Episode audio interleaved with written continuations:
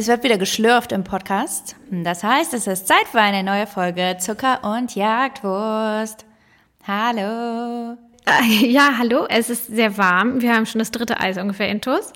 Ähm, wir sitzen hier im kleinen Büro und äh, schwitzen ein bisschen, aber freuen uns, dass wir zurück sind, denn die letzte Podcast-Folge ist ja etwas ausgefallen. Das sind absolut random Informationen. Der Hey, Schwitze-Podcast. Wir Das ist doch eine ganz wichtige, verbindende. Wir alle schwitzen zusammen. Ihr seid nicht alleine. Das stimmt. Sommer ist, wenn man, wenn man so aufsteht vom Stuhl und gefühlt alle Klamotten noch so an einem kleben. Herrlich. Wie geht's dir, Isa? Sonst? Mir geht es sehr gut. Ich bin froh, dass jetzt endlich mal die Eiszeit begonnen hat. Man ohne ganz schlechtes Gewissen jeden Tag Eis essen kann, ohne ganz schlechtes Gewissen, nur ein leicht schlechtes Gewissen. Ähm, aber ansonsten geht es mir herrlich. Ich freue mich, dass es wieder einen kleinen Podcast gibt. Und dir. Das stimmt. Wir haben den letzten Podcast, der ist aus Versehen irgendwo ähm, nicht aufgetaucht. Das, wir können nicht wissen, wo der ist. Der ist weg. Der ist in Urlaub gefahren. Keine Ahnung. Äh, der ist vielleicht auch mit dem ersten Flieger nach Malle, der kleine Podcast, und da ist er nicht wiedergekommen. äh, mir ist das zu warm. Äh, ich sag's euch, wie es ist. Das ist mir zu warm. Ähm, bei mir, ich glaube, meine Lieblingstemperatur sind vielleicht 24 Grad oder 26. Das muss ich mir noch überlegen. Aber eins von beiden und das, was hier passiert, das ist mir viel zu warm. Aber ich freue mich natürlich auch, dass wir uns heute wieder treffen. Es ist eine ähm, ganz spannende Folge. Wir haben wieder Gäste am Start und können schon mal sagen, dass unser Interview mit Krautkopf mit einem Stromausfall begann. Beziehungsweise ungefähr so nach zehn Minuten im Interview. Äh, wir haben dann nochmal angesetzt, das Interview nochmal geführt, aber das haben wir natürlich ganz professionell gemacht, klar. Das stimmt. Und das war auch ein ganz, ganz, ganz schönes Interview und das hört ihr auch gleich. Ähm, und auch nach dem Podcast Ja, hört ihr noch, noch viel mehr. Noch mehr Gäste. Es gibt eine, eine, neue, Stimmt. eine neue Stimme. Und ähm, na, seid mal gespannt. Wir möchten noch nicht zu viel spoilern, aber es wird eine ganz brand new Voice sein, die ihr hört. Bevor wir euch jetzt ähm, auf Krautkopf loslassen und ihr das kleine Interview hören könnt, was wir geführt haben, wo es natürlich ganz viel um Garten, um Pflanzen, um Gemüse, ähm, um Fotos, um Blogs und so weiter geht, ähm, wollen wir noch ganz kurz unseren Sponsor der Folge vorstellen. Das ist nämlich ähm, die Naturata AG, die ihr vielleicht sogar schon aus eurem kleinen, süßen Biomarkt um die Ecke kennt. Ähm, Naturata zählt eigentlich so zu den führenden Anbietern von Bio- und Demeter-Lebensmitteln. Und vielleicht kennt ihr sie, denn sie haben eigentlich eine ziemlich große Auswahl und könnten vielleicht auch schon bei euch in der Küche stehen. Ähm, die Idee sozusagen hinter dieser Firma entstand eigentlich schon 1976 mit dem Ziel, damals eigentlich junge Bioläden mit Produkten zu beliefern. Ähm, und zwar nicht nur zu beliefern, sondern eigentlich auch um eigene Bioprodukte zu entwickeln und ähm, zu vermarkten. Und Ende der 70er war das ein ziemlich großer Schritt. Und ähm, Naturata hat damit direkt angefangen und hat sich bis heute ähm, gehalten und stellt ziemlich tolle, hochwertige Produkte her. Inzwischen gibt es sogar mehr als 300 Produkte von Naturata und mehr als die Hälfte sind in Demeter-Qualität, was natürlich mega krass ist. Ähm, also haltet mal Ausschau. Es gibt Nudeln, Schokoladen, Getreidekaffee, Kakao, Grillsoßen, Essig, Öl, Tomatenprodukte, Mayonnaisen. Ich könnte wahrscheinlich diese Liste unendlich fortführen, ähm, denn sie haben ganz, ganz, ganz viele Produkte, die ihr für viele Rezepte benutzen könnt. Und wo findet man diese Rezepte? Natürlich bei uns. Zumindest ein paar davon. Genau. Ähm, was wir super finden, ist, dass im Prinzip das Unternehmensmotto mehr als Bio bei denen heißt. Und das heißt, dass Naturata immer so versucht, einen kleinen Extraschritt zu gehen, indem sie dann eben Produkte mit Siegeln wie Demeter, Fairtrade oder MyClimate produzieren und beliefern in euren Biomarkt um die Ecke. Äh, ganz neu davon gibt es jetzt eine vegane Aioli die ich natürlich liebe, denn ich liebe Knoblauch. Ähm, es ist nicht, es ballert nicht ganz so dolle, was ich sehr angenehm finde. Es ist jetzt nicht, man ist nicht erschlagen vom Knoblauch. Das heißt, man kann danach noch auf ein Date gehen. Kann man auch so, Moment, da haben wir, haben wir da nicht schon mal drüber geredet? Ich finde, an alle da draußen, Ansage, Knoblauchgeruch ist absolut kein Grund, irgendwie jemanden darauf hinzuweisen, dass er irgendwie komisch riechen würde. Knoblauch, wer nach Knoblauch riecht, der, der genießt. Der, der hat das Leben verstanden. Okay, wow. Also bitte unterlasst es. Und esst Knoblauch. Und hört nicht auf, Knoblauch zu essen, nur weil ihr noch weggehen wollt. Ähm, aber zurück. Esst auch die vegane Aioli von Naturata, wenn ihr auf ein Date geht. Ähm, die ist auch wirklich ganz toll cremig. Äh, und die hat vor allem, die kommt in so einer Tube, was toll ist. Da kann man nämlich, entweder kann man es sehr hübsch drapieren, aber auch wenn man das zum Beispiel auf Ähm, macht jemand Hotdogs mit Aioli? Wahrscheinlich schon. Auf solche mhm. Sachen finde ich Tuben wirklich immer sehr, sehr praktisch. Ähm, mhm. Und dadurch ist natürlich auch die Aioli gut vor Luft geschützt. Das heißt, die enthält keine Konservierungsstoffe, ist aber trotzdem lange haltbar. Und äh, statt Ei ist halt äh, ein Sonnenblumenprotein drin als Emulgator, sodass alles herrlich cremig, aber trotzdem vegan ist. Holt es und geht danach auf ein Date und dann werdet ihr heiraten. Und vielleicht machen dann Krautkopf die Fotos zu euch. Ich mache hier ein ganz großes, einen ganz großen Umschwung. ähm, ja, okay, das war's. Jetzt kommt unser äh, Interview äh, mit Krautkopf, das wir geführt haben. Die sind nicht live hier, das haben wir schon ähm, vor ein paar Tagen aufgezeichnet. Ähm, hört euch das an und wenn wir damit fertig sind, kommen wir zurück mit einer neuen Stimme und mit unseren neuen Challenges. Nach einem kleinen Stromausfall begrüße ich jetzt einfach zum zweiten Mal Susanne und Yannick von Krautkopf. Denn ähm, die beiden sind heute bei uns zu Gast im Podcast. Äh, wir kennen die beiden schon äh, etwas länger und verfolgen natürlich ihren Weg äh, mit sehr viel Begeisterung. Ähm, und jeder, der den beiden auf Instagram folgt, weiß wahrscheinlich, was wir meinen. Eigentlich begannen die beiden als Hochzeitsfotografinnen, sind aber über vegetarische und vegane Rezepte auf ihrem Blog Krautkopf zu absoluten Expertinnen in Sachen Gartenanbau und Ernte geworden. Und wenn wir Expertinnen meinen, dann meinen wir das auch genauso. Denn sie sind vor ein paar Jahren auf ein kleines Siedlerhaus nach Mecklenburg-Vorpommern gezogen. Und vor einigen Wochen erschien ihr zweites Kochbuch Erde, Salz und Glut, was auch hier neben mir liegt. Ähm, und über den ganzen Werdegang, über das neue Buch, über ähm, Gemüse und Obst reden wir heute mit Ihnen. Und damit herzlich willkommen, Susanne und Yannick von Krautkopf. Hallo. Hallo ihr beiden. Schön euch mal auf diesem Weg endlich wieder an die Strippe zu kriegen. Ja, ne? Wir freuen uns auch. Wir können ja direkt mal zur Transparenz sagen. Wir haben eigentlich schon mal angefangen, diesen Podcast aufzunehmen. Äh, und dann hat bei euch der, der Blitz und der Donner da für einen kleinen Stromausfall in eurem Siedlerhaus gesorgt. Und ihr habt gerade gesagt, ihr wart eine Stunde ungefähr ohne Strom, bis alles wieder ging. Deswegen. Ja, so ungefähr. Aber wir haben ja zum Glück noch nicht den ganzen Podcast aufgenommen, denn für uns ist das jetzt auch gerade zum ersten Mal so, dass wir nochmal neu ansetzen. Und ich habe mich auch gefragt, ist also, ich höre das immer wieder bei Podcasts, st stellen die dann einfach immer eins zu eins alle gleichen Fragen oder nicht? Gibt man dann eins zu eins die gleichen Antworten? Habt ihr euch zum Beispiel auch nochmal überlegt, ob ihr Antworten anders jetzt geben würdet? Auf Sachen, die wir euch gestern gefragt haben? Nein, ich glaube, da wir sowieso nie alles exakt vorher schon äh, Wort für Wort uns überlegen, kann es gar nicht anders oder gleich, sondern so wie es gerade passt werden. Ja, sehr gut. Also ich habe nämlich dann auch gefragt, wirklich frage ich, also ich sag mal so, wir beginnen natürlich eigentlich irgendwie am Anfang. Ihr habt 2013, habt ihr Krautkopf gestartet. Und davor, das können wir jetzt schon sagen, kleiner Spoiler, wir haben es nämlich schon erfahren, ähm, wart ihr ja. Ihr habt über die Werbefotografie von Yannick, korrigiert mich, wenn das falsch ist, im Prinzip dann euren Weg in die Hochzeitsfotografie gefunden. Ähm, und was wir ja ein bisschen besprochen haben schon, war im Prinzip, dass so eine Hochzeitsfotografie ja ein bisschen kompliziert ist, weil sie sehr saisonal ist im Sommer. Mir ist jetzt noch eine ganz andere Frage eingefallen, die ich euch gestern nicht gestellt habe. Und zwar habe ich irgendwie das Gefühl, ich habe mal gelesen, dass Susanne mal Fliegen genäht hat im Winter. Kann das sein? das ja, das genau. Das, das war vor Krautkopf. Ein kleines äh, Winterprojekt in der Phase, wo nicht so viel äh, kreativ zu tun war. Genau, dann haben wir, weil es ja irgendwie zum Hochzeitsthema schon ein bisschen nahe liegt und Yannick eigentlich für sich was gesucht hat und da in Deutschland nichts äh, Schönes gefunden hat.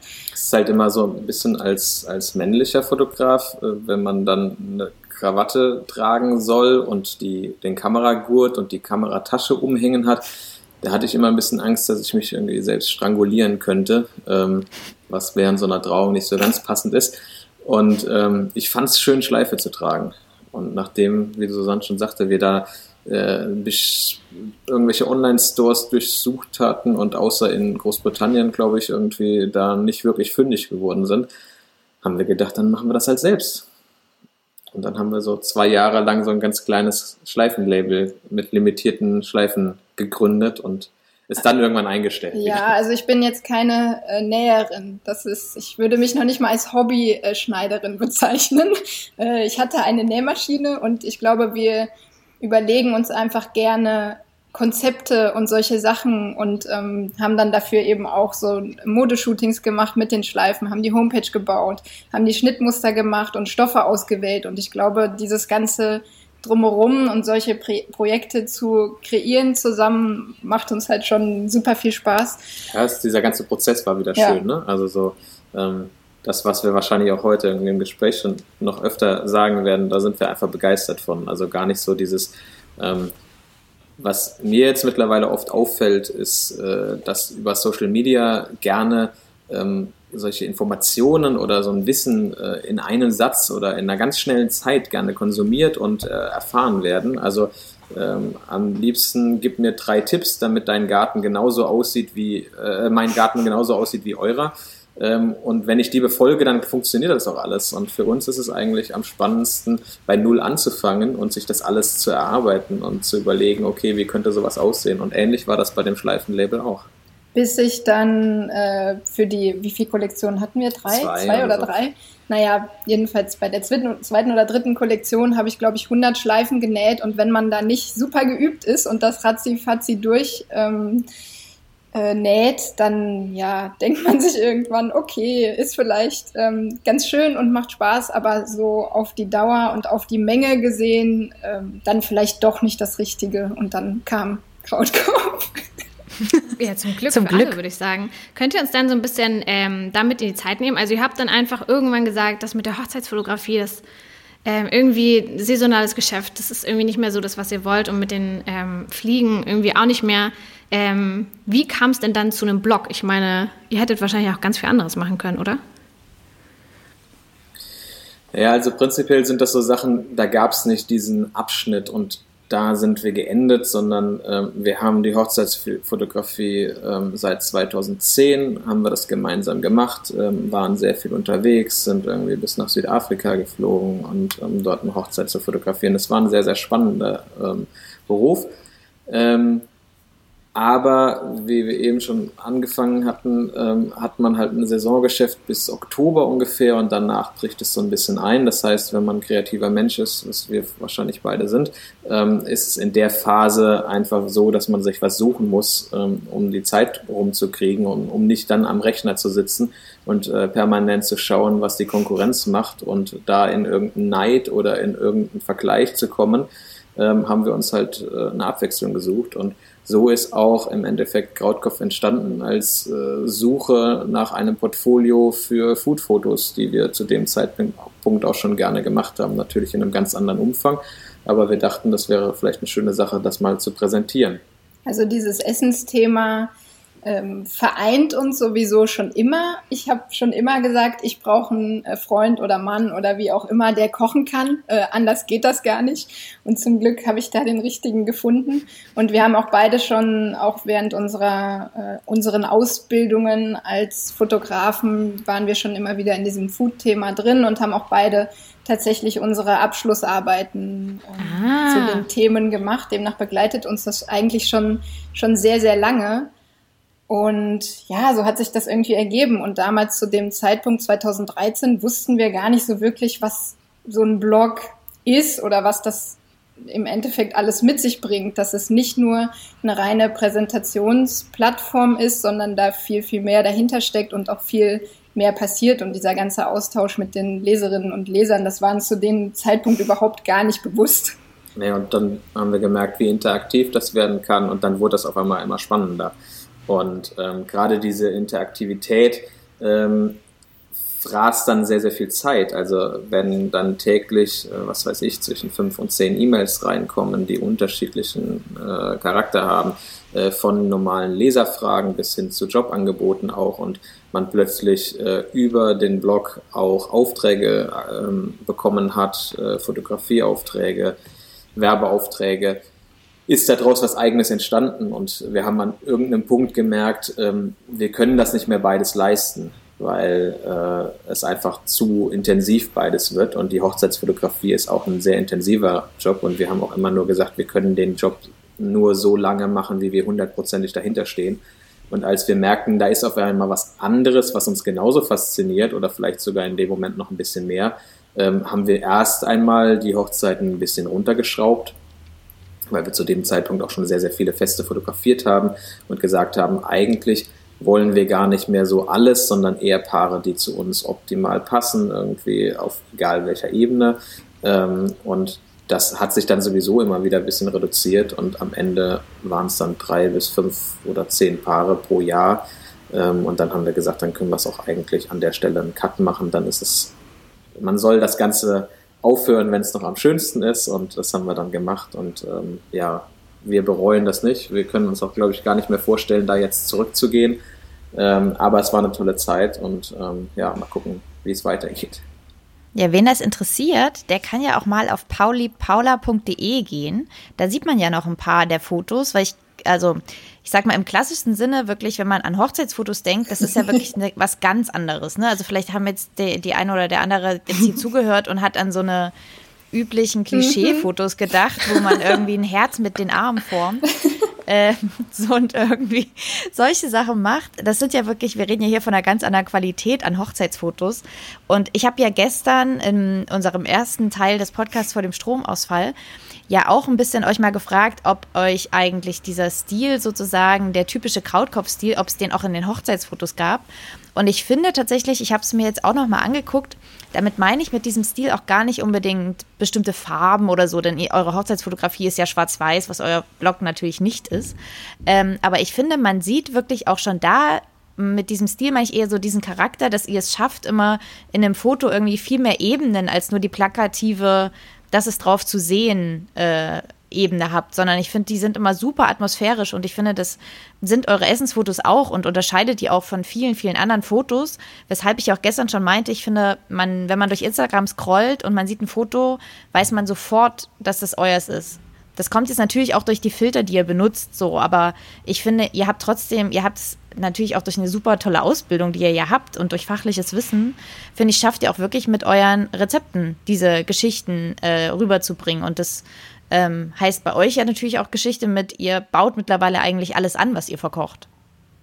Das mal so als Lob nebenbei. Dankeschön. Dankeschön. Finde ich, find ich sehr schön, dass du das sagst und hat, glaube ich, also wir sind, also von wegen diese Stilgeschichte und wie die sich entwickelt, wir sind ähm, wie Janik eben auch schon angedeutet hat, keine Menschen, die sich so Ziele setzen und darauf hinarbeiten, sondern wir sind halt irgendwie Bauchmenschen und lassen uns von unseren, viel von unseren ähm, Gefühlen, sage ich mal, leiten. Und da die Fotografie für uns beide eigentlich schon immer ein Ausdrucksmittel ist, ähm, kommen daher vielleicht diese tieferen Ebenen, nenne ich es jetzt einfach mal, dass da einfach auch viel von uns drin steckt und einfach unser Medium ist, um uns mitzuteilen. Und auch letzten Endes das ähm, die Brücke war, wie wir uns überhaupt kennengelernt haben. Also ähm, wir haben uns über unsere Fotografie kennengelernt ähm, in einer Fotocommunity oder der Fotocommunity, was äh, zu Zeiten, wo es noch kein Facebook oder zumindest, ich weiß nicht, wahrscheinlich gab es es in Amerika zu dem Zeitpunkt schon noch,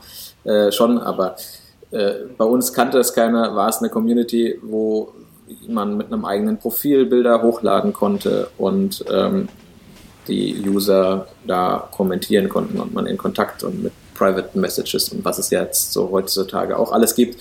Ähm, das gab es damals dann in dieser Community auch und wir haben uns darüber, indem wir unsere eigenen persönlichen Bilder reingestellt haben, äh, kennengelernt. Virtuell erst und ähm, dann irgendwann im echten Leben auch und ähm, haben so zueinander gefunden. Und ich glaube, das ist einfach so dieser ausschlaggebende Punkt, dass wir keine Foto oder keine Menschen sind, die sich irgendeinen Bildstil überlegen oder sagen, das soll bei uns so und so aussehen, sondern wir probieren halt irgendwie unsere Gefühle in die Bilder zu bringen oder unsere Art zu sehen ähm, äh, für andere visualisierbar machen. Äh, weiß nicht, wie ich das jetzt irgendwie anders erklären soll.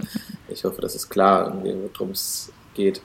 Ja, und dieses Thema Geschichten erzählen, was ja auch wieder so ein bisschen an diese äh, Hochzeitsfotografiezeit anknüpft, ist, dass wir ungerne, und das habe ich ganz stark während meiner Ausbildung in halt so einem ganz klassischen Werbefotostudio gemerkt, wo man sich dann wirklich ein Setting bis zum kleinsten ähm, Staubkorn inszeniert und ähm, künstliches Licht äh, baut und sowas. Das ist irgendwie nicht meine Art weil ich, also ich sehe das immer in dem Bild. Das Bild kann irgendwie am Ende noch so toll geworden sein. Ich brauche halt wirklich diese, diese Geschichte, diese echte Geschichte hinter einem Bild. Und deswegen glaube ich, sind wir auch irgendwo dahin gekommen, wo wir jetzt sind, weil wir diese Geschichten erzählen wollen und die dann halt auch leben und das nichts ist, was wir inszenieren. Ich meine, klar, wenn wir jetzt ein, ähm, ein Essensbild machen, dann ist das natürlich, sieht das anders aus, als wenn wir das jetzt uns mittags irgendwie auf einen Esstisch stellen. Dann ähm, sucht man sich da auch einen schönen Untergrund und einen schönen Teller aus.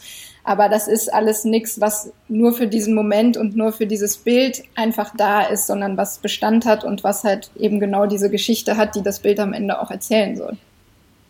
Auf jeden Fall, ich finde ja gerade jetzt in eurem äh, neuen Kochbuch ist das mir auch nochmal aufgefallen, wie minimalistisch ihr ja auch irgendwie seid im ganzen Setting. Also mhm. es ist ja total schön zu sehen, wie viel Fokus ihr auf den Teller an sich richtet und dass da gar nicht noch nebenher noch andere Sachen stehen, die irgendwas andeuten sollen, dass da jetzt noch ein ganzer Tisch wäre, der aber halt nicht existiert, weil es ja jetzt das Kochbuch ist. Es ist ja gerade einfach die Präsentation des Essens. Das ist mir auf jeden Fall beim zweiten Buch aufgefallen und habe mich generell da gefragt, wie ihr das als ähm, zwei gelernte Fotografinnen ja auch macht beim Shoot selbst, ähm, seid ihr permanent beide am Set und sozusagen werkelt die ganze Zeit am Set zusammen rum? Oder gibt es auch Gerichte, wo ihr sagt, das macht jetzt Yannick und Susanne kommt irgendwie später nochmal dazu und guckt, ob das passt? Und, oder teilt ihr euch manchmal auch Kochen und Fotografieren auf? Ja, in der Regel ja. Also, ähm, also in der Regel teilen wir uns das auf, fangen wir damit mal an.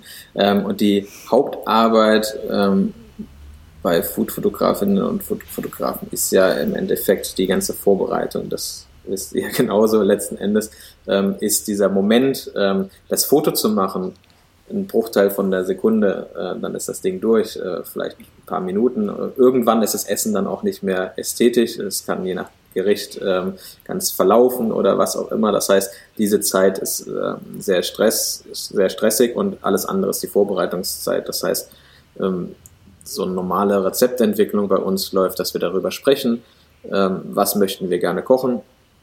Oder wenn es ein Kundenauftrag ist, dass man gerade überlegt, ähm, was, was soll es werden.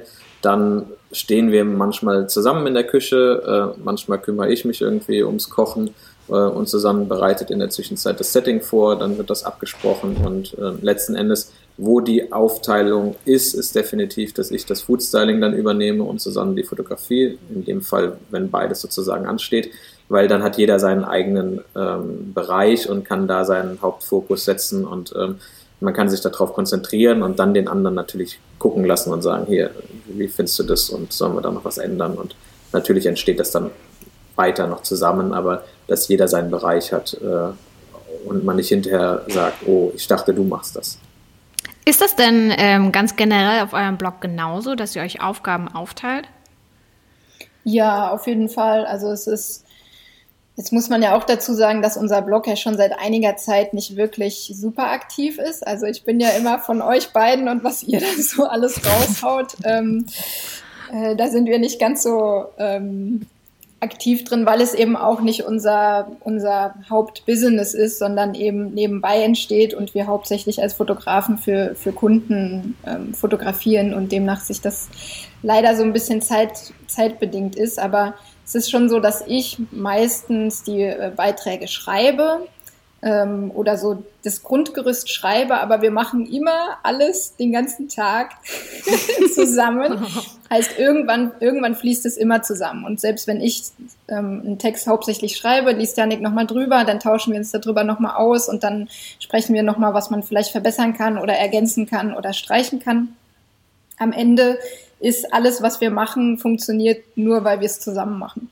Aber so letzten Endes ist es ja so, dass wir beide ähm, unterschiedliche Bereiche immer in, das, in alles mit reinbringen und Ansichten mit reinbringen. Und ähm, ich habe mir, glaube ich, die, diese ganze Fotobearbeitung ein bisschen mehr angeeignet, was so Farben und sowas betrifft. Das heißt, äh, so den Feinschliff in der Post-Production übernehme ich dann ähm, und so teilen wir uns das eigentlich stets auf.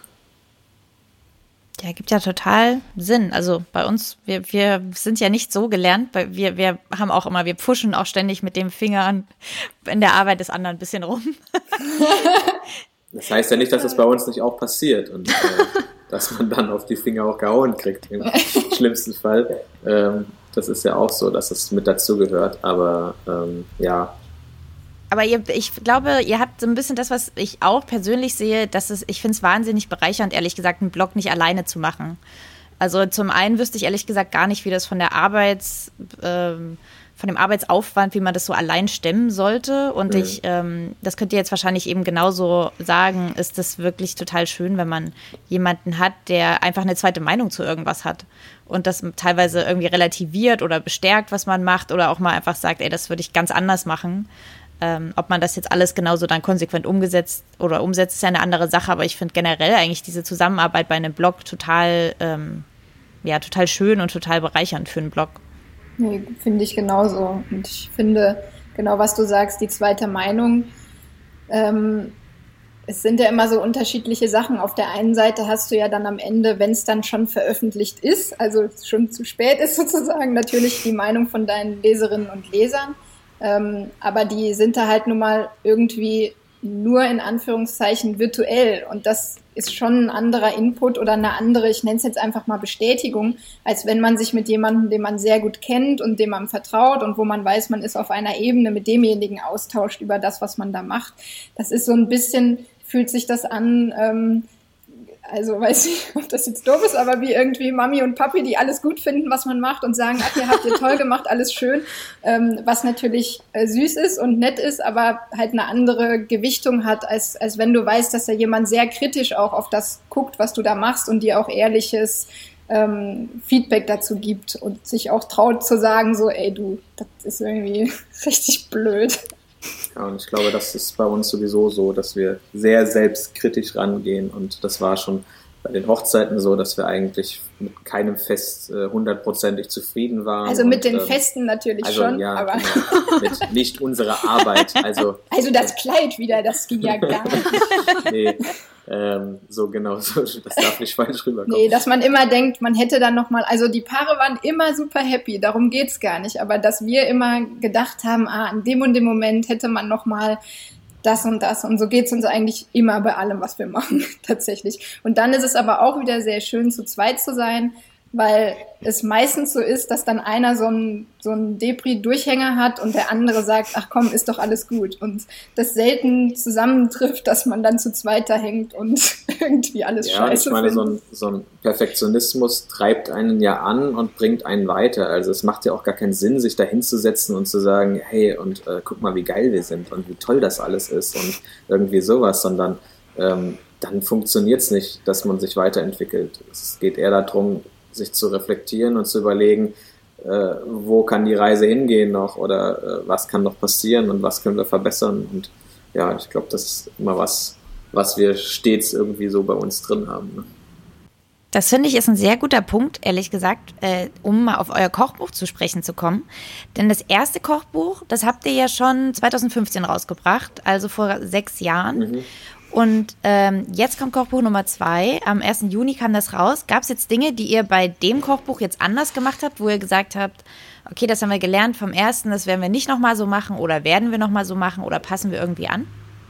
Also ich glaube, prinzipiell kann man das sowieso, sind das zwei völlig unterschiedliche Projekte, die auch gerade über diese lange Zeit, die dazwischen liegt, ähm, man gar nicht sagen kann, jetzt haben wir irgendwas anders gemacht als im ersten, sondern es ist einfach ganz anders aber unabhängig von dem ersten Kochbuch. Also zu der, zu der Zeit, als wir das Buch geschrieben haben, haben wir, also das erste Buch, haben wir wahnsinnig viel gelernt, was gerade dieses Rezepte schreiben und worauf man achten muss, wenn du dann wirklich einen Lektor oder eine Lektorin hast, die schon tausende Rezepte durchgecheckt hat und korrigiert hat, dann lernt man da auf jeden Fall wahnsinnig viel. Also das haben wir definitiv beim ersten Buch ähm, so ein bisschen eingetrichtert bekommen, wie man richtig Rezepte schreibt. Ähm also das war der, da waren wir jetzt sozusagen sehr gut gewappnet, dass wir wussten, ähm, also ich glaube, so diese Basis, die, die Grundrezepte abzugeben. Wir haben mit unserer Lektorin gar nicht mehr so viel gemacht ähm, an den Rezepten. Also sie war auch so, dass sie uns irgendwie großes Lob gesagt hat, äh,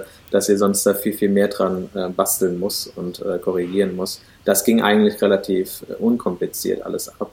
Ähm, aber das Buch haben wir auch über einen sehr langen Zeitraum geplant, das zweite. Also es stand von Anfang an fest, als das erste Buch draußen war, dass wir nicht in gleichem Stil ein zweites Buch veröffentlichen wollen, aus äh, einfach neue, was weiß ich, neue 50, 60 Rezepte ähm, zusammenschreiben und ein zweites Buch äh, veröffentlichen. Und demnach gab es auch so lange keins. Und als wir in 2017 einen Monat in Schottland verbracht haben, hat auf einer Wanderung Susanne mal gesagt, hey, äh, heute Nacht hatte ich irgendwie eine Idee, äh, habe ich äh, wachgelegen und eine Idee für ein neues Buch. Und ähm, da ist so ein bisschen so dieser Charakter von dem neuen Buch entstanden ähm, zu dem Zeitpunkt, sogar der Titel auf der ganzen Reise. Also da war klar, dass das Buch äh, Salz und Glut heißen soll. Und ähm, es war aber noch nicht, also wir hatten ja unser Haus hier noch nicht und ähm, die Erde kam dann sozusagen dann im, Nachträglichen. Äh, wir hatten dann auch das Konzept für das Buch, da ging es dann im Endeffekt um, um Elemente, die das Buch jetzt auch beinhaltet dass es ein sehr reduziertes Kochen ist mit wenigen Zutaten, weil wir auf der Reise gemerkt hatten, wir hatten gar nicht so viel dabei. Wir hatten zum Beispiel zum Würzen einen Senf, einen Essig, äh, ein Öl zum Anbraten, ähm, Salz und Chili, glaube ich, oder irgendwas zum Schärfen und haben gemerkt, wie facettenreich wir damit kochen können und hatten dort auch über offenem Feuer gekocht, so häufig wie möglich und damit auch gemerkt, wie viel äh, Geschmack man einfach durch verschiedene Zubereitungsmethoden äh, generieren kann äh, oder erzeugen kann. Und das war schon so ein Konzept, das stand 2017 schon fest und äh, dann kam 2018 unser Haus dazwischen und ähm, wir waren schon so weit, dass wir den unterschriebenen Buchvertrag äh, hier liegen hatten und kurz bevor wir den abgeschickt haben, äh, waren wir in einem starken Streit, äh, nee, Streitgespräch, hört sich jetzt negativ an, aber äh, in einer Diskussion und haben überlegt, ähm, ob wir das machen können neben der Renovierung vom Haus oder ob wir es nicht machen können und haben uns dafür entschieden, dass es alles ein bisschen zu umfangreich wird und ähm, wir das doch mal kurz nochmal auf Eis legen wollen. Und das war sehr gut. Und ähm, dann kam unser Garten hinzu, der sich auch weiterentwickelt hat in den letzten Jahren. Und ähm, so ist dann letzten Endes äh, die Erde auch mit zu dem Erde, Salz und Blut gekommen. Und ähm, wir hatten eine Kochbuchidee oder ähm, ein Kochbuchkonzept, was sich so selbst gefunden hat. Und ähm, wo es gar nicht darum ging, irgendwas in irgendeiner Art zu inszenieren, äh, zu erfinden, sondern wir haben mit dem gekocht, was wir sowieso vor Ort hatten und da kam auch alle Inspiration her und das war was, was wir bis zu dem Zeitpunkt noch nicht erlebt hatten und was sehr, sehr spannend war für uns. Wie genau seid ihr denn dann mit der ganzen Planung des Kochbuchs vorgegangen? Also 2017 hattet ihr die Idee, dann habt ihr das erstmal so ein bisschen auf Eis gelegt. Und ich meine, das, ähm, das ganze Buch ist ja so ein bisschen, also so heißt ja auch der Untertitel, Gemüseküche im Rhythmus der Jahreszeiten. Kann man dann wirklich davon ausgehen, dass ihr ein Jahr lang Rezepte geshootet habt, halt immer dann zu der bestimmten Saison, wann eure Rezepte dann eben ähm, reif waren, um geerntet zu werden und so weiter? Ja, genau, absolut. Also wir haben 2020 ähm, schon angefangen mit einigen Rezepten und dann die Hauptarbeit schon Nee, nee 19, warte, genau, 2019, haben wir jetzt schon 21, schon äh, angefangen mit einigen Rezepten und dann letztes Jahr 2020 schon den Hauptpart gemacht. Und klar, das geht dann genau über so einen langen Zeitraum, weil wir eben ähm, mit dem kochen, was dann da ist und das dann zu der bestimmten Saison da ist. Also kein, kein Buch, was man dann innerhalb von ein paar Wochen äh, durchshooten kann, was ja durchaus möglich ist und so natürlich auch hauptsächlich gemacht wird. Ähm, aber wir haben da sehr, sehr lange immer wieder dann dran gearbeitet. Also aber das war ja auch das Schöne daran, dass es kein Stressding war, sondern wir uns wirklich Stück für Stück damit auseinandersetzen konnten, sehr viel experimentiert haben, gerade die diese Fermente ähm, mit verschiedenen Ansätzen äh, getestet haben, um zu sagen, okay, so funktioniert das und äh, mit dem Rhabarber, den wir dann fermentiert haben, da habe ich verschiedene Sachen ausprobiert, äh, die man dazugeben kann. Und als dann die Holunderblüten reinkamen und ich das erste Mal nach vier oder fünf Tagen ähm, das Ferment probiert hatte, wusste ich, das ist genau das, was wir haben wollen. Und äh, war so ein Wham- und Flash-Erlebnis. Ähm, und das kannst du, glaube ich, in dem Umfang nicht machen, wenn man jetzt in drei Wochen sein Buch abgeben soll. Ja, und so sind, so sind aber auch die Rezepte hauptsächlich entstanden. Also gar nicht, dass man sich hinsetzt und zusammenschreibt, da soll jetzt das und das Gemüse rein, da sollen irgendwie fünf Suppen rein, äh, drei Salate rein, sondern das ist alles, ähm, ich nenne es jetzt mal relativ ähm, spontan oder intuitiv oder eben genau experimentell haben wir uns das erarbeitet und haben dann eben an einem Rezept so lange gearbeitet, also haben dann vielleicht auch mal zwei, drei oder vier verschiedene Varianten davon ausprobiert, um dann zu entscheiden, was jetzt am besten ins Buch passt. Und dann haben wir es daraufhin auch geshootet. Also es gab jetzt vorher nicht eine Rezeptliste, die wir abgearbeitet haben, sondern das war alles, ähm, ist halt alles während des Entstehungsprozesses auch vom Buch entstanden. Und dann, genau, wenn es dann das war, dann wurde es fotografiert und dann ging es auch zum nächsten sozusagen. Gerade wenn ihr sagt aber, dass ihr so dass ihr mit eurem Perfektionismus da immer mal zu tun habt, stelle ich mir so eine Buchabgabe wiederum irgendwie für euch selbst jetzt ziemlich kompliziert vor. Also könnt ihr dann gut abgeben und irgendwann sagen, okay, das ist es jetzt, das ist das Foto, das ist das Rezept. Ist euch das leicht gefallen oder ist das dann irgendwie, ja, fällt euch das dann schwer, im Prinzip dann zu sagen, so, so ist es, so ist es genauso gut, äh, wir müssen jetzt nicht mehr dran arbeiten?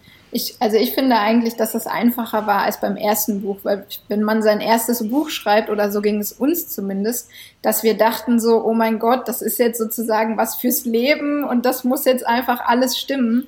Und beim, beim zweiten Buch fühlt sich das gar nicht so richtig an, weil es für uns eher genau so ein, so ein Abschnitt einfach ist. Und demnach kann man das auch gut abgeben, weil man sagt, ähm, die Rezepte sind für uns alle stimmig, aber es muss auch nicht jedes Rezept jetzt für die nächsten 20 Jahre unser Lieblingsrezept sein, sondern das ist einfach irgendwie ein, ein, Schritt auf unserer Reise, die wir da gehen und demnach ist es auch in Ordnung, so wie es ist. Und ähm, da würde ich jetzt auch nicht sagen, das hätte ich jetzt anders gemacht, weil dann kann es nur sozusagen ein ganz neues und anderes Buch werden, was dann wieder anders ist. Also demnach hat das, das diesmal ganz gut und auch weil wir einfach und da muss man auch echt nochmal ein ganz ganz großes äh, Dankeschön an unseren tollen Verlag sagen, dass die uns halt so viel oder eigentlich alle Freiheiten ähm, gegeben haben, dass wir selbst so viel Einfluss auf alles im Buch ähm, hatten, äh, vom Layout bis zum Cover wirklich alles äh, selbst gestaltet und selbst entscheiden durften und ähm, Papierauswahl, was genau. dazu gehört. Ne? Also das sind alles Dinge. Als das Buch fertig war, äh, war klar, dass das Buch fertig ist. Also da gab es nicht so ein Ja und können wir da noch was verbessern und irgendwie sowas, sondern es war abgeschlossen. Und was für uns bei dem Buch ja sehr, sehr wichtig ist, ähm, und so nutzen wir es auch, ist äh, im Endeffekt, dass es ein Inspirationsgeber sein soll äh, für die Leserinnen und Leser. Dass es nicht so ist, dass Rezepte eins zu eins nachgekocht werden müssen, sondern es geht manchmal um eine bestimmte Zubereitungstechnik, mal um eine Kombination aus verschiedenen äh, Gemüsen oder was wir auch gerne machen, ist dann ähm, ein Obst mit zu kombinieren, weil du eine Süße und eine Säure direkt mit reinkriegst als Geschmackskomponente. Und das soll eigentlich im Endeffekt, äh, darum soll es gehen und nicht äh, das Rezept muss jetzt aufgrund der Komplexität exakt so zubereitet werden und ansonsten funktioniert es auch nicht oder dann ist die Essenz des Reze äh, Gerichts irgendwie nicht da, äh, sondern ja, wir wollen, dass es frei und experimentierbar die Rezepte irgendwie angegangen werden und das ist, warum wir auch gesagt haben, ja, oder gut sagen konnten, das Buch ist fertig, so wie es ist. In eurem ähm, ganzen Kochbuch sieht man ja auch immer mal wieder euer Siedlerhaus, was ihr gekauft habt. Und es spielt ja im Endeffekt auch eine wichtige Rolle, weil ihr habt es ja komplett in eurem Haus ähm, produziert. Ähm, deshalb würde ich gerne noch mal so ein bisschen den Schritt ähm, verstehen, den ihr damals sozusagen gegangen seid, als ihr gesagt habt, wir kaufen dieses Haus und wir renovieren das jetzt. Das ist ja garantiert auch ganz schön viel Arbeit gewesen. Ähm, weil, also man kennt halt, ne, so an sich ist es ja irgendwie ein Gedanke, den bestimmt einige haben, irgendwie dieses, geil, ich kaufe mir mal irgendwann ein Haus draußen, ich ähm, baue mir dann selber Sachen an und so. Ähm, aber natürlich vermisst man dann natürlich viele Sachen, die irgendwie in der Stadt sind, ne? die Freunde, die Kulinarik, die ganzen Cafés. Ähm, wann wart ihr euch sozusagen sicher, ja, wir machen diesen Schritt jetzt?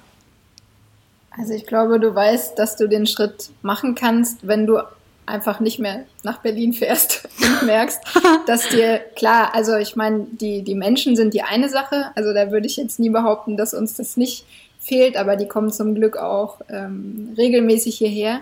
Aber alles andere ist ganz nett und haben wir die zehn Jahre, die wir in Berlin waren, auch sehr, sehr genossen und auch ähm, genutzt, ähm, essen zu gehen und sowas alles.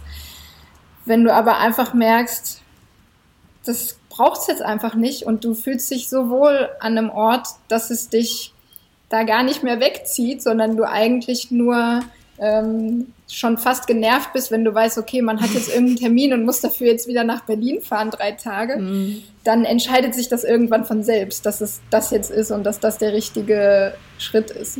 Es war ähnlich wie mit dem, mit dem Fotografie-Thema ganz am, am Anfang, ähm, dass wir das Haus nicht gekauft haben als äh, neues, neuer Wohnsitz und umziehen, sondern ähm, als Zweitwohnsitz, ähm, um beide äh, Bereiche zu haben, das Stadtleben und das Landleben und wie Susanne sagte, dass wir nicht mehr in die Stadt gefahren sind, äh, spricht dafür, dass es uns hier sehr, sehr gut geht. Und ähm, dann haben wir halt letztes Jahr beschlossen, nachdem wir auch gesagt haben, dass der Dachboden ausgebaut werden muss, ähm, weil das Dach sowieso gemacht werden musste, dass wir hier unser Studio hin verlegen und Berlin die Wohnung aufgeben. Was ganz logisch war, weil einen leerstehenden Wohnraum muss man in einer Hauptstadt ohnehin nicht ähm, blockieren und da war es ganz klar für uns, dass das so nicht geht und auch eine finanzielle Geschichte ist, ähm, dass das sozusagen dann irgendwann zu viel wurde. Und ja, jetzt sind wir hier. Ging denn irgendwas, also ich nehme an, ihr habt euch wieder ähm, sehr gut, wie ihr seid, vorbereitet und habt euch das angeguckt, gerade mit aber so Renovierungen, Garten anlegen und sowas. Hattet ihr irgendwas, wo ihr jetzt sagen würdet, das ging irgendwie so richtig schief oder wo ihr dann so wirklich viel dran arbeiten musstet, mehr als ihr vielleicht vorher dachtet? Naja, das, also klar, das gab's mit Sicherheit. Wir haben auch gedacht, wir sind viel schneller fertig mit Renovieren und haben auch nie gedacht, dass wir dann nach drei Jahren irgendwie das Dach komplett äh, ausbauen und sowas. Aber das ist, wie wir vorhin schon gesagt haben, dummer Spruch, aber der Weg ist das Ziel und ähm, am Ende führt ja alles das, was man da macht und vielleicht auch Sachen, die man irgendwo umsonst macht, zu viel macht, falsch macht, führen dann irgendwie zu dem, wie man sich entwickelt und wie sich solche Projekte entwickeln. Aber es gab halt niemals den Super-GAU. Ne? Also das sind alles Sachen, die man wahrscheinlich einfach ähm, hat und wir haben auch mit, sind mit diversen Plänen an die Renovierung ähm, jetzt der einzelnen Räume rangegangen.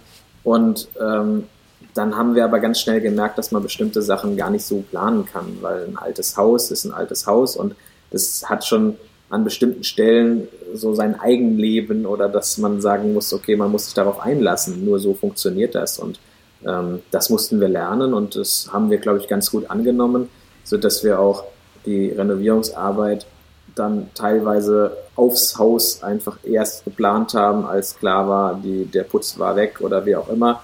Ähm, dann sind Sachen entstanden und das ist eigentlich was, was sehr, sehr schön ist und nicht ähm, ein, ja, so ein Ding ist, dass man da saß und sagte, oh, das ist aber blöd gelaufen. Nee, da spielt, glaube ich, generell eben diese unsere Sicht auf die Dinge, die wir gerne so kommen lassen, wie sie eben kommen, ganz gut rein. Ich glaube, wenn du da so ganz äh, bestimmte Vorstellungen hast, wie das alles werden soll, äh, und dann geht's in die Hose, dann steht man vielleicht ein bisschen anders da, als wenn man, wenn man dann sich darauf einlassen kann und mit dem mitgeht und dadurch aber auch wiederum Dinge entstehen, die du so nie hättest planen können. Und das ist eigentlich das, was wir so auf unserem Lebensweg, nenne ich es mal, ganz schön finden, dass wir wie sich alles entwickelt hat, nichts ist, was wir vor zehn Jahren oder selbst vor fünf Jahren so geplant hätten. Und ähm, demnach ist es doch ganz schön, äh, einfach zu gucken, was da kommt und Chancen zu nutzen und ja.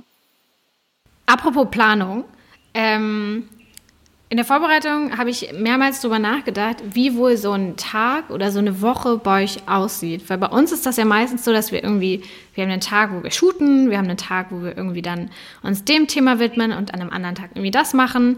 Ähm, wie sieht denn so ein Tag bei euch aus? Also habt ihr auch mal so Tage, wo ihr, oder das irgendwie, keine Ahnung, der Freitag ist immer euer ähm, Gartentag oder der Donnerstag ist immer der Auftragsarbeitstag, ähm, Firmentag. Ähm, habt ihr euch da irgendwie so eine, so eine Woche geschaffen oder geht ihr wirklich intuitiv morgens ran und überlegt, was steht heute an? Also das sind so Dinge, ähm, entweder sind wir dazu nicht in der Lage, also ich glaube, wir haben da schon auch sowas, dass man, dass wir also besser planen. planen. planen kannst du ja schon ganz gut eigentlich. ja, aber, aber das ist nicht so, dass es dann, also natürlich gibt es Tage, da gibt es eine Arbeitsliste, weil bestimmte Termine anstehen und die müssen abgearbeitet werden weil Kunden ihre Bilder brauchen und, und, und. Ne? Also das ist eine ganz klare Nummer. Es gibt definitiv nicht ähm, den Krautkopftag, äh, der immer gleich ist, sondern was glaube ich, zusammenfassend hier der Punkt ist, dass wir ganz viel Wetter, Klima abhängig machen müssen. Ähm, der Garten hat bestimmte Dinge, die müssen dann zu einem bestimmten Zeitpunkt gemacht werden, sei es eine Ernte, sei es eine bestimmte Einsaat, sei es, dass irgendwas Unwettermäßiges kommt ähm, und schnell noch irgendwelche Pflanzen angebunden werden. Ähm, und dann muss man so ein bisschen schauen, wie kann man das gestalten. Und dann sind die Tage im Winter, wenn das Tageslicht sehr, sehr gering ist, ähm, ja auch kürzer, dass man schauen muss, dass man die, die Fotografierarbeit genau in dieses Zeitfenster reinlegt. Im Sommer ist man da ein bisschen flexibler, aber dafür sind wir wahrscheinlich länger im Garten. Also tagsüber, wenn es dann jetzt gerade so heiß, äh, also bei uns war es jetzt die letzten zwei Wochen relativ warm, ähm, dass man draußen auch irgendwie um 12 Uhr nicht unbedingt was machen kann. Das heißt, dann macht man morgens vielleicht äh, erste Gartenarbeiten, also ein bisschen gießen und sich kümmern ähm, um bestimmte Sachen. Ähm, dann ein bisschen Büro, dann fotografieren und gegen Abend geht man dann nochmal zurück in den Garten. Und zwischendrin machen wir dann Essen und alles äh, Haushalt und was es da noch so gibt. Ne? Ähm, also es ist eigentlich, die Tage sind voll, man geht abends äh, erschöpft, aber glücklich ins Bett. Und ähm, es ist aber kein Tag wie der andere. Und selbst es gab immer wieder, oder es gibt jede Woche Tage, wo man sich denkt, okay, heute passiert das und das und ähm, dann ist wieder irgendwas anderes und man hat doch den Tag mit was ganz anderem verbracht. Manchmal nicht ganz so effektiv, wie man es vorher geplant hatte, manchmal effektiver und ähm, so ändert sich das eigentlich immer. Ja, das ist mir auf jeden Fall auch äh, so in den Sinn gekommen, dass ihr wahnsinnig viele Themengebiete habt, die auch wirklich viel Aufmerksamkeit benötigen. Also sei es eben euer Gemüse, dann habt ihr jetzt auch noch euer Blumenbeet, ihr habt ein Bienenvolk, ihr renoviert eure Wohl äh, euer ganzes Haus, macht jetzt das Dach. Ich habe auch immer das Gefühl, dass ihr euch eben da wirklich so ganz krass ja auch einarbeiten müsst, wie du ja schon auch sagst, dass ihr Sachen von null auf gern macht und euch dann so richtig da reinwuselt. Also ich hab nicht mal einen Garten und habe mir trotzdem eure Saatguttabelle angeguckt und war äh, unfassbar beeindruckt. Und hast du schon alles vorgezogen? Oder? also auch ohne Garten? Also, ich sag mal, ich, ich habe nachher noch eine kleine Frage an euch. Vielleicht könnte man das ja irgendwie als neues Projekt so machen, äh, wie das damals mit dem Tamagotchi gab, dass es so den Krautkopfgarten als App gibt, äh, den man dann, man dann irgendwie das ist eine tolle App und äh, ja. Ich will 20 Deine Tomaten sind leider vertrocknet. Ich will 20 Prozent haben, dann könnt ihr euch austoben. ich glaube, die Leute würden es lieben, wie ja. du sagst. Die wollen das immer möglichst schnell und einfach geliefert haben. Ja. Wenn ihr jetzt einfach immer sagt, denkt dran, heute ist ein guter Tag, deine Zuckerschoten einmal anzuziehen, würden sich die Leute bestimmt freuen. Aber habt ihr noch irgendein Thema? Also sagt ihr, ihr seid jetzt wirklich erstmal ausgelastet und es reicht? Oder gibt es irgendwie noch was in Bezug auf euer Haus oder den Garten oder so, wo ihr jetzt sagt, das ist nochmal so ein Themengebiet, dass ihr euch dann irgendwie gern nochmal drauf schaffen würdet in vielleicht auch den nächsten Jahren erstmal. Naja, im Endeffekt sind wir ja ganz am Anfang. Also äh, ob es da noch ein Thema gibt, ist äh, wahrscheinlich irgendwie wirklich, ähm, es gibt da tausende Themen. Und ähm, es ist auch so, dass wir tausende Ideen noch haben mit Grundstück, Haus und allem, was dazugehört. Ähm, und es ist eher so, dass man da gucken muss, okay, dieses Jahr probieren wir das und das und im nächsten Jahr mal was anderes. Aber was auch ganz wichtig ist zu sagen, dass wir ja auch gerade die ganze Dachgeschichte, ähm, das hat ein Unternehmen oder äh, haben Profis für uns gemacht. Das ist nicht so, dass wir da auch nur eine Dachschindel angefasst haben. Natürlich ist also da die, angefasst haben wir die ja, schon. Doch, ja, ähm, als kleiner Materialfetischist äh, äh, muss man natürlich auch die ähm, Dachschindel anfassen. Nein, ähm, es ist auch so, also diese Renovierungsarbeit, das ist nicht so, dass wir hier alles selbst gemacht haben, sondern das geht auch gar nicht irgendwie. So, also geht schon, aber dann würde das nicht nebenbei alles laufen. Ähm, aber es sind natürlich hier die ganzen Gartengeschichten. Ähm, da hatten wir auch professionelle Gärtnerinnen und Gärtner, äh, die uns unterstützt haben und äh, damit sehr, sehr viel Wissen uns nach wie vor unterstützen. Ähm, aber das geht ja immer weiter und die Reise geht weiter und dann kannst du dir überlegen, oder wir hatten uns zuletzt überlegt, ähm, ob wir uns Hühner anschaffen möchten, äh, was eine sehr, sehr logische Konsequenz ist. Dann war aber Susannes Schnittblumenbeet und unsere Streuobstwiese, die wir im Herbst anlegen wollen, als großes Projekt. Und dann haben wir halt irgendwann gesagt, okay, vielleicht nicht alles gleichzeitig, sondern wir konzentrieren uns dieses Jahr auf die zwei Themen. Ähm, das Schuppendach müsste auch noch dicht gemacht Dann werden. Willst du schon so lange einen, äh, einen Pizzaofen im Garten? Ja, ja also so ne, so, da gibt's, und dann musst du dich ja auch damit auseinandersetzen. Und was willst du für einen Ofen? Soll es ein Ofen sein, der auch Brot backen kann? Oder möchte man sich auf Pizza beschränken? Soll es ein Lehmofen sein? Soll es ein gemauerter Steinbackofen sein? Ihr merkt, äh, wir könnten eigentlich den ganzen Tag hier sitzen und könnten uns tolle Sachen überlegen und hätten dann gar nichts geschafft. Ähm, an Ideen und an dem, was wir noch lernen können und wollen, äh, gibt es ganz, ganz viel. Das klingt ganz süß. Ihr schafft so ein bisschen euer eigenes kleines ähm, Krautkopfland. Ich hoffe, wenn wir dann zu euch kommen, gibt es den Pizzaofen und die Hühner. Da würde ich mich ganz doll drüber freuen. Oh, das ist aber jetzt wirklich ein bisschen Stress, weil ich finde es ja schön, wenn ihr, wenn ihr bald mal zu uns kommt. Wir kommen dann wir kommen nächsten Jahren. Monat. Oh. Ja. Nein. Dann bauen wir auch so ein großes Eingangstor. Welcome to the Krautkopf Ranch oder sowas. Oh mein Gott, ja. Herrlich. Wir sind ja beides äh, Städterinnen. Wir sind ja weiterhin noch in Berlin. Ähm, haben aber beide tatsächlich den Luxus eines Balkons. Und jetzt dachte ich mir, jetzt wo wir euch jetzt mal hier haben, was würdet ihr denn uns empfehlen, aber vielleicht auch anderen, die einen Balkon haben, vielleicht aber auch manche haben ja auch nur ein Fensterbrett. Äh, jetzt seid ihr die Experten. Was, was würdet ihr uns denn empfehlen, was wir da anpflanzen können, was realistisch ist? Ich sag mal, wir haben jetzt nicht den grünsten Daumen. Nee.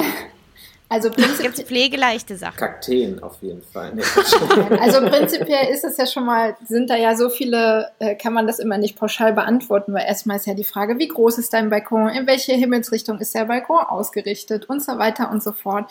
Und da gibt's natürlich dann irgendwie Pflanzen, die äh, schattenverträglicher sind, Pflanzen, die viel Sonne brauchen. Aber wir haben ja selbst ähm, mehrere Jahre ähm, Balkonanbauerfahrung in Berlin und ähm, demnach haben wir, und selbst da haben wir schon alles Mögliche von äh, Erbsen, Himbeeren, rote Beeten, ähm, Auberginen, ähm, Gurken, selbst da haben wir alles Mögliche schon angebaut. Heißt, es ist alles möglich. Also was ja auf jeden Fall immer einfach ist, äh, sind Kräuter. Genau. Damit kann man schon mal starten. Dann Oder so, sage ich mal, so Spinat, Pflücksalate. Genau, Salate. Ähm, wir haben uns dann irgendwann ein kleines Hochbeet gekauft, so ein Vectruck oder wie das hieß. Ähm, ich glaube 80. Habt ihr das auch? Isa, ist das das, was wir auch im Büro haben? Ich bin mir gerade unsicher. Isa hat sich nämlich bei uns auch um ein Hochbeet gekümmert. Ja, aber es sieht garantiert nicht annähernd so aus wie von euch. Oder no, ich weiß es nicht. Es sah euch? aus wie ein Trog. Also das, das Grundgestell sah aus ja, wie das, so ein Trog. Das Grundgestell ähm, vielleicht, aber das, was da drin ist, sieht garantiert nicht so aus wie bei euch. Das ja, kann ich euch auf jeden Fall spüren. Aber letzten Endes haben wir dort dann alles Mögliche reingeballert und mal geguckt, was überhaupt geht. Dann waren da Auberginen und wir, ich glaube, wir hatten irgendwie so zwölf Auberginen auf dem Also Balkon wir hatten geerntet. auf dem Balkon in Berlin bisher schon mehr Auberginen an einer Pflanze als hier jemals im Garten, weil du dann auf, auf dem Balkon eben auch ein ganz anderes äh, Klima da hast in Berlin, weil du da viel mehr durch die Steinmauern, viel mehr Wärme hast, was wir hier in Mecklenburg zum Beispiel gar nicht richtig hinbekommen, wo man dann einfach auch irgendwann sagen muss, okay, Melone und Auberginen und solche Sachen gehören hier halt einfach nicht her und dann macht es auch relativ wenig Sinn, das anzubauen und so muss man dann halt auch, kann man auch auf kleinster Fläche gucken, was sich anbietet, wie viel Zeit ich investieren kann und will, um Sachen zu gießen. Das ist natürlich immer das Hauptproblem auf so einem, wenn man in Töpfen anbaut, dass man dann eigentlich bei, im Sommer jeden Tag gießen muss.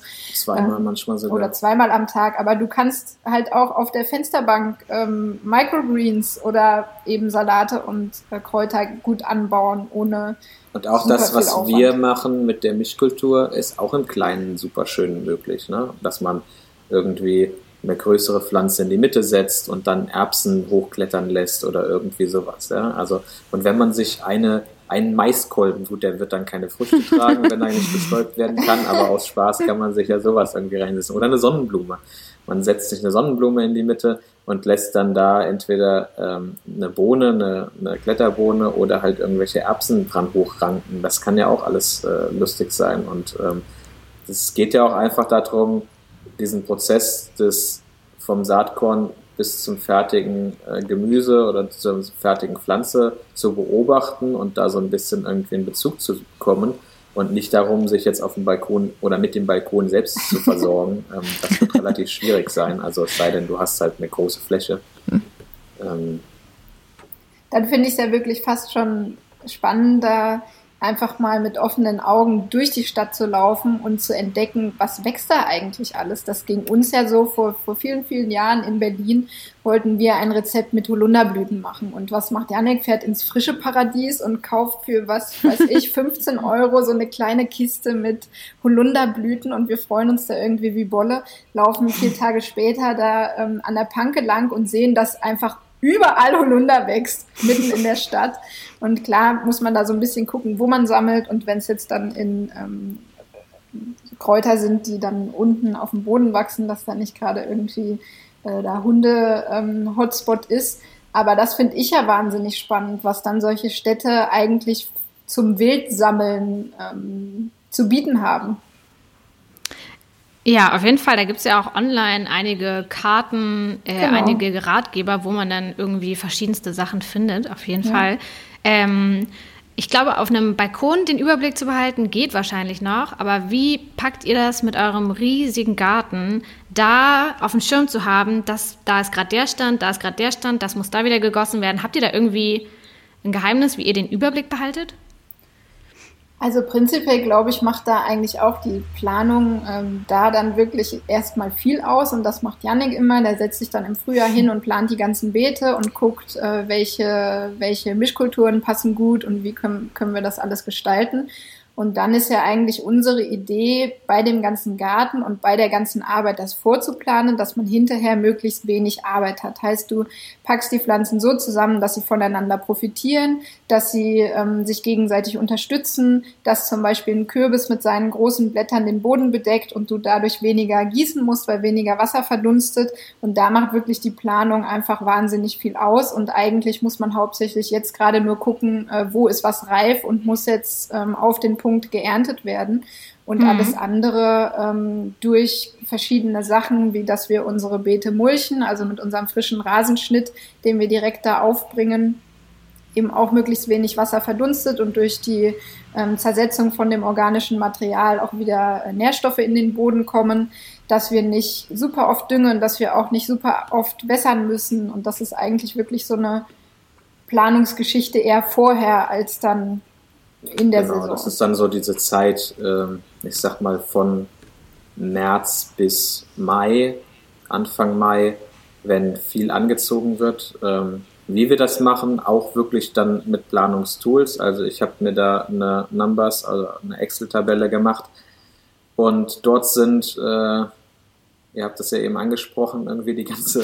äh, die, unser ganze Saatgut als Liste drin dann fängt das an mit so einer kleinen Inventur, dass man Anfang des Jahres schaut, was ist überhaupt noch da. Gewisses Saatgut ist nach wenigen Jahren auch nicht mehr keimfähig oder nicht mehr so keimfähig. Also muss es neu gekauft werden. Ähm, und das wird im Endeffekt im ersten Schritt gemacht äh, und dann beginnt das eigentlich im März oder im Februar teilweise schon mit der Voranzucht. Ähm, teilweise hier im Haus, teilweise im Gewächshaus. Und äh, ja, diesen Überblick, ich habe mir jetzt dieses Jahr eine zweite Tabelle gemacht, um mir ein, ähm, ein Beetplan sozusagen zu machen. Ich glaube ähnlich, also nicht ganz so äh, amateurmäßig machen das die Profis dann auch in größer, die haben auch ein bisschen mehr Beete, aber dass man so eine Fruchtfolge auch zeigen kann und sagen kann, okay, ähm, mein, mein Gemüse ist jetzt irgendwie vier Monate lang im Beet, danach ist es so reif, dass es geerntet sein muss. Also kann ich dann nochmal oder vielleicht kurz davor nochmal neue Jungpflanzen reinsetzen und ähm, habe sozusagen eine konstantere Ernte. Ähm, das ist ja im Endeffekt so diese ganze Kunst dabei, was wir uns jetzt auch immer wieder Stück für Stück weiter äh, probieren, besser zu werden, besser beizubringen, ist, dass man, du kannst ja einmal 20 Blumenkohle in die Erde setzen und dann hast du im Juni oder wann auch immer die reif sind 20 Blumenkohle und sagst dir, oh, dann müssen wir den jetzt schnell blanchieren und einfrieren, äh, weil man eine große Gefriertruhe hat, geht, geht das alles, ansonsten steht man da doof. Und dann ist die andere Sache, dass man sagt, vielleicht kann, schaffe ich es vier bis fünf ähm, zu einem gewissen Zeitpunkt zu ernten. Und dann muss ich aber, und das ist halt das, wo man halt schauen muss, wie sich das eingroovt, ähm, jeden Monat fünf anziehen. Und das ist halt was, wo wir jetzt gerade so ein bisschen am Experimentieren sind. Wie viele von diesen Batches wollen wir machen und wo macht das Sinn. Und bei Fenchel zum Beispiel macht das wahnsinnig Sinn, sodass es wirklich auch jeden Monat ähm, von März bis Juli, glaube ich, wird ein kleiner Teil Fenchel vorgezogen, ähm, dass man ihn dann hinterher einpflanzen kann. Oh Gott, ich werde ähm, werd mir das alles nochmal durchlesen. Vielleicht hole ich mir jetzt auch ein Grundstück oder so. Ich finde, es macht, ich weiß nicht, wie es dir geht, Isa, aber ich finde, mhm. es klingt trotzdem so, dass man da auf jeden Fall Bock hat, das zu machen. Ja, ja voll. Ähm, unser kleiner Balkon wird das vielleicht nicht ertragen, aber vielleicht findet man ja, vielleicht kriegt man ja noch irgendwo ein Gartengrundstück. Ähm, ich glaube, ich würde zum Ende kommen und habe noch eine letzte Frage, die ich mir gefragt habe äh, die ich mich gefragt habe. Es kommt mir jetzt schon fast schwierig vor euch eigentlich mich in Berlin vorzustellen. Ich finde, ihr passt schon so sehr in euer Siedlerhaus, dass es mir schon schwerfällt, mich eigentlich zu erinnern, dass ihr ja mal in Berlin gewohnt habt. Was mir noch schwerer fällt, mir vorzustellen, deswegen möchte ich gerne wissen, passiert es? Sitzt ihr irgendwann noch mal mit einer Tiefkühlpizza einfach vorm Laptop und guckt euch eine Serie auf Netflix an oder also, gibt es das nicht? Wir sitzen mit einer Pizza vorm Laptop und gucken uns Netflix an, aber das ist dann tatsächlich keine Tiefkühlpizza. Sehr gut. Dann treffen wir uns Chips? aber irgendwo in der Mitte. Sind es Chips? Auch die gibt's ja. Die sind nicht selbst gemacht. Ah, toll. Das beruhigt einen ein bisschen, finde ich. Am Lagerfeuer, im Kessel, handgeschnittene Chips. Geröstet ja, mit Seesalz, äh, Meersalz, was wir Eigens hergestellte Meersalz. Selbst, ja, natürlich. So muss das, das stimmt. Das habt ihr nee. aus dem See gefischt, der bei euch ist. Auch, ja. Okay. Das, äh, das gibt mir trotzdem ein gutes Gefühl. Nee, natürlich ähm, gibt es das. Und das ist ja auch so, also das darf man nicht, nicht falsch verstehen. Es ist nicht so, dass wir hier irgend, auf irgendwas verzichten müssen, außer dass wir vielleicht keine tausend Restaurants im Umkreis haben. Und, keine tausend. Oh, kein, kein keins. Ja, also keins, was für uns irgendwie spannend ist, äh, im, im direkten Umkreis haben. Aber sonst ist ja alles da. Ne? Wir haben einen Ort gefunden hier, äh, wo es zumindest mal DSL 100 gibt und äh, irgendwann in den nächsten vier bis fünf Jahren bestimmt auch noch ein Glasfasernetz. Aber das ist jetzt auch nicht so, dass man das unbedingt braucht. Nee, wir haben Internet, so dass wir hier arbeiten können und es ist ja auch so, dass wir unsere Technik haben. Wir schnitzen ja hier uns, äh, ich wollte gerade sagen, nicht die Löffel selbst, aber auch das habe ich aus Spaß schon gemacht. Nee, ähm, das ist jetzt nicht so, dass wir hier irgendwie im im Niemandsland im Wald sitzen, in einer kleinen Hütte und irgendwie äh, so ein komisches romantisches Leben leben, sondern wir haben einen ganz normalen Alltag, wie das jeder andere auch hat. Und ähm, natürlich entspannen wir auch gerne bei einer Fernsehserie. Das ja. finde ich ist ein ganz toller Abschluss. Ich danke euch ganz, ganz äh, sehr, dass ihr heute da wart. Vielen Dank für das alles. Ich bin mir sicher, dass äh, jetzt ein paar unserer äh, HörerInnen äh, auf dem Weg entweder direkt zu eurem Blog sind oder erstmal ähm, gerade suchen, wo es Gartengrundstücke in ihrer Nähe gibt. Deswegen vielen Dank euch. Danke vielen euch. Dank. Hat Spaß gemacht. So, das war unser kleines Interview. Wir hoffen, es hat euch gefallen. Ihr habt euch ein wenig in äh, die Krautkops verliebt, ähm, so wie wir immer wieder ähm, begeistert sind und erstaunt sind, was man alles so machen kann und wie viel Wissen man eigentlich sich so anhäufen kann. Hast du auch immer das Gefühl ein bisschen, ähm, dass wir neben Krautkopf wie so zwei verrückte Welten irgendwie so sind? Ja, das denke ich mir aber oft bei uns, um ehrlich zu sein. Ja, aber gerade neben ja. Susanne und Yannick, ich finde, das ist alles immer so unfassbar schön und gut, dass sie machen, dass man sich dann daneben wie so kleine trottelige Welpen so vorkommt, die so tap, tap, tap, ja. durch die Welt tapsen. Das, das stimmt. Naja, egal. Ähm, wir würden euch natürlich eigentlich jetzt Produktnews, also nicht wir, Isa würde das natürlich übernehmen, äh, vorlesen, ähm, aber vorlesen wie so eine Geschichte. Da die Folge jetzt schon so lang wird, ähm, haben wir alles auf nächste Woche verschoben. Nee, stimmt überhaupt nicht. Nächsten Monat. Sorry, Leute. Ähm, nächsten Monat natürlich. Äh, dann machen wir aber dafür eine große Folge rund um neue Produkte, die wir live verkosten. Das heißt, ihr werdet auch wieder ein paar Essgeräusche hören. Und es wird, glaube ich, eine unterhaltsame Folge. Ähm, und dann werden wir euch erzählen, wie die Produkte sind und nicht nur, was es gibt. Spannend. Ja, das wird eine sehr schöne Folge. Aber Statt der Produktnews haben wir natürlich trotzdem noch unsere Challenge, die wir kurz ähm, noch ähm, besprechen wollen. Denn wir hatten ja jetzt insgesamt acht Wochen, also zwei Monate dafür Zeit, unsere Challenges umzusetzen. Und ich kann nur so viel sagen, meine Challenge war es ja, die du mir aufgetragen hast, Julia, ähm, vegane Zuckerstreusel selber zu machen. Und ich habe das gemacht. Und äh, habe das ja auch auf Instagram schon gezeigt. Es hat auch ganz gut funktioniert. Ich habe im Endeffekt ähm, sowas wie Royal Icing gemacht, nur eben ohne Ei. Ähm, Puderzucker, mhm. Aquafaba, äh, Weinsteinbackpulver, bisschen Vanille habe ich glaube ich nicht mal rein. Im Endeffekt ist ja auch einfach nur Zucker. Ähm, habe das Ganze ewig lang aufgeschlagen, dann dünn ausgestrichen und dann konnte ich das wie so kleines Konfetti ähm, aufbewahren. Habe das sogar in drei verschiedenen Farben eingefärbt ähm, für den Putty-Look. Ähm, und ich glaube, ich könnte das jetzt auch zu so Puder verarbeiten, sodass ich so Puder hätte. Ich dachte, du sagst jetzt, und ich könnte das jetzt auch produzieren und nee, verkaufen das, und in Serie nee, das gehen. könnte ich nicht. Ähm, ja, aber es hat gut geklappt. Also ich glaube, beim nächsten Mal würde ich es noch ein bisschen trockener machen, weil es hat schon ein paar Tage gedauert, bis das Ganze wirklich ähm, bruselig war. Ähm, und du hattest ja dann auch noch die Idee, das habe ich auch schon an dem Tag gemacht, aber es war ein bisschen sehr kompliziert, dass ich das alles einzeln auftupfe.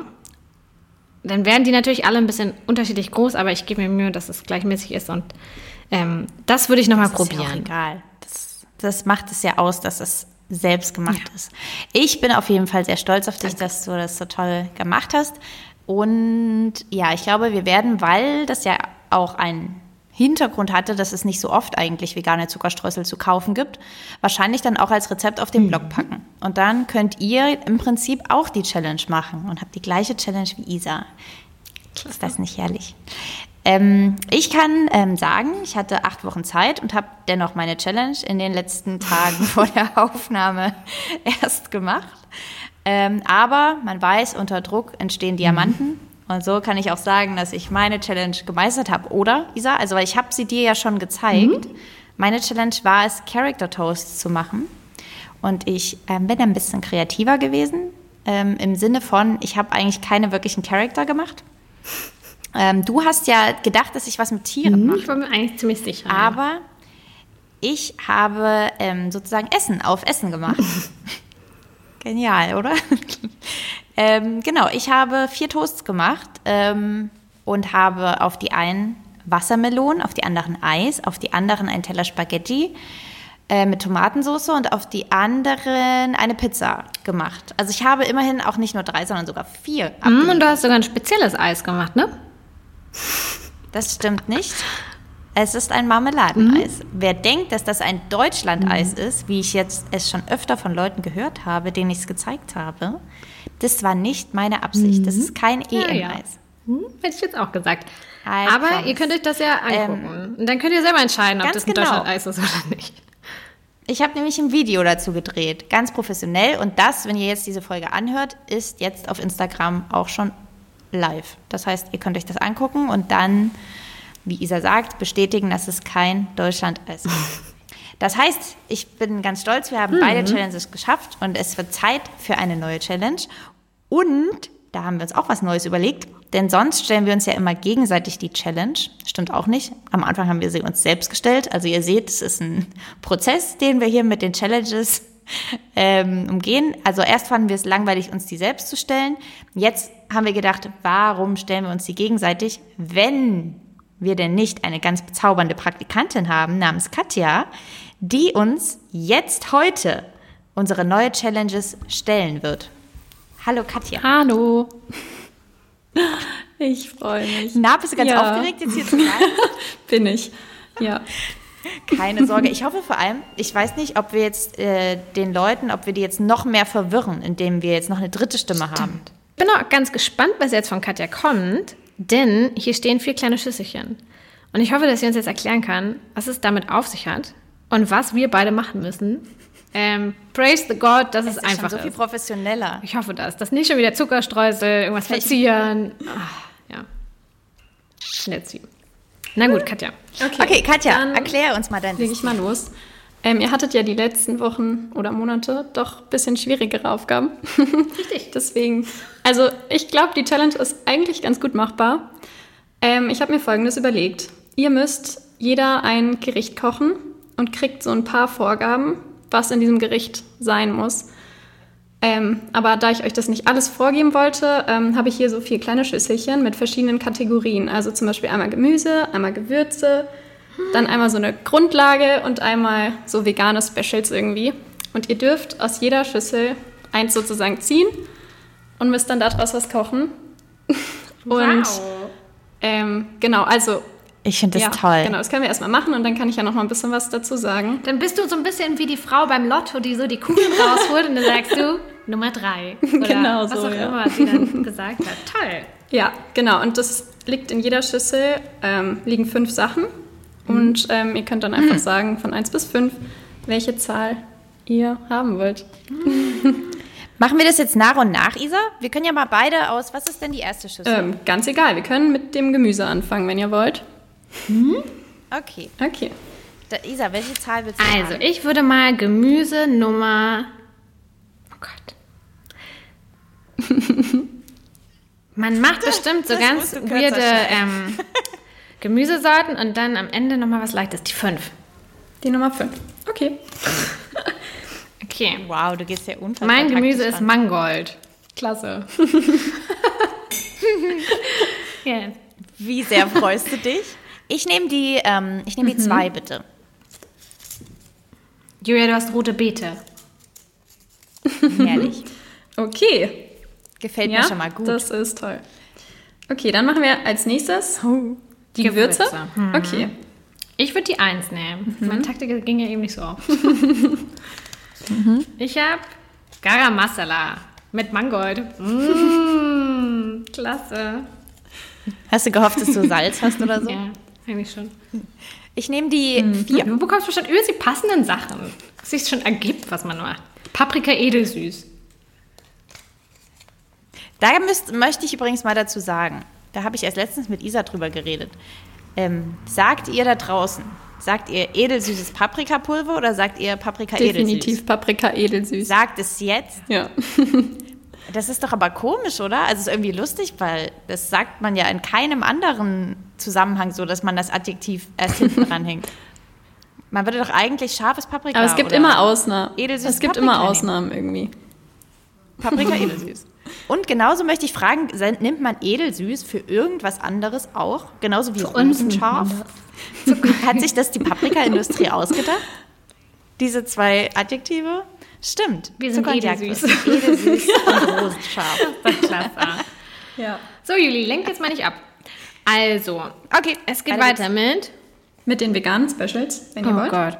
Ich nehme die zwei. Mhm. Und ich habe Tempeh.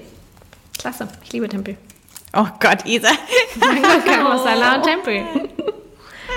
ähm, ich nehme ähm, die mhm. eins. Du kannst vorlesen. Okay. Du bekommst Räuchertofu. Wow. Eine Beete Räuchertofu und Paprika eh Okay, dann. Aber jetzt die Basis wird es ja jetzt mhm. bestimmen. Ja. Ich liebe dieses Spiel. Ich fände es geil, wenn man so mhm. kocht. Also wenn man einfach sich sowas zieht und dann muss man das machen ja, abends. Stimmt, ja. Okay. Dann, Isa. Also ich hätte jetzt die 1, 2 und die 5, deswegen nehme ich jetzt die 3. Mhm. Bitte sehr. Quinoa. Na Leute, freut ihr euch schon auf ein Gericht mit Quinoa, Tempeh, Mangold und Garam Masala? Ich mich schon. Ja, das klingt ja, ja aber du machst da bestimmt Also ich was finde gerade... Danke. Ja, wie ist denn. Oh nee, warte, frage ich gleich. Ich nehme erstmal die mhm. zwei. Das wäre Reis. Wow. Also Reis, Räuchertofu, Paprika, edelsüße rote Beete. Ich wüsste gar nicht, was man damit kochen kann. Das ist ja mega exotisch dann. Ah, tut mir leid, Lisa, du bist nicht rangegangen. Ich hätte einfach die ganze Zeit eins nehmen sollen. Ja, aber es gibt noch, es gibt noch so ein paar Infos dazu. Ähm, ihr dürft euch ja, jeder perfekt. noch eine Zutat zusätzlich aussuchen. Nur eine? Mhm. Das heißt, man könnte jetzt noch ein Gemüse. Egal was, ganz egal. Aber Pfeffer und Salz und Wasser oder sowas, das und dürft Öl. ihr immer nehmen. Und ja, ja Öl, ja. genau, genau. Mhm, okay. Aber ja. Pfeffer, Salz, ja. Wasser, Öl. Genau. Gut, gut zu wissen. Ich schreibe mir hier alles schon wieder richtig auf so einen Notizblock wie so ein übelster kleiner Streber. Aber klar, ich merke es. So merke ich mir das. Okay, ähm, haben wir zeitliche Vorgaben? Irgendwas nee, anderes? sonst alles ganz frei, wie ihr wollt. Herrlich, na dann. Katja, das hat mir richtig das gefallen. Das freut mich sehr. Äh, ich sag mal, mach dich mal bereit, dass du das vielleicht nächsten Monat wieder machen darfst. Unsere kleine Lottofee. Ähm, Isa, Isa hat also Quinoa, Mangold, Garam Masala und mhm. Tempeh Ich habe Reis, rote Beete, Paprika. Und wir dürfen nur eine weitere Zutat nehmen. Mhm. und eine weitere Zutat. Naja. Wir sind sehr gespannt. Wir werden euch nächsten Monat sagen, was ich rauskommt. Ich bin auch sehr gespannt, ja. Bis dahin ähm, könnt ihr uns überall folgen, wo ihr wollt. Wir findet Rezepte auf Zucker und Jagdwurst. Ihr könnt uns ab sofort auch bei Steady unterstützen. Das packen wir euch wahrscheinlich hier auch irgendwo in die Links mit rein. Äh, da gibt es ein paar kleine Pakete und wenn ihr äh, wollt, könnt ihr uns da mit einer kleinen monatlichen Spende unterstützen, damit wir weiterhin diese Podcasts für euch machen und ihr neue Challenges mit uns erlebt. Und, aber da bin ich mir ehrlich gesagt nicht mehr ganz sicher, wenn wir die Folge rausgebracht haben, könnt ihr auch mal bei uns in den Shop gucken. Wir haben von unserem Vegan Guide Mängelexemplare sozusagen äh, online gestellt. Die kosten auch nur 5 Euro. Inhalt ist natürlich gleich, aber die haben vielleicht mal an der Außenseite einen kleinen Knick oder einen kleinen Riss. Sowas entsteht beim Druck und beim Transport. Aber wir hatten jetzt ehrlich gesagt eine ganze Menge davon. Äh, und deswegen hauen wir die jetzt alle raus. Genau, also wenn ihr davon noch einen wollt, schaut vorbei ähm, auf dem Shop. Und ansonsten hören wir uns Ende Juli, richtig. Ich musste gerade nachdenken, welchen Monat wir haben. Dann bis dahin. Oh, auf Wiedersehen. Herrlich. Und ähm, ich freue mich schon auf mein Essen. Let's schwitz. Tschüss.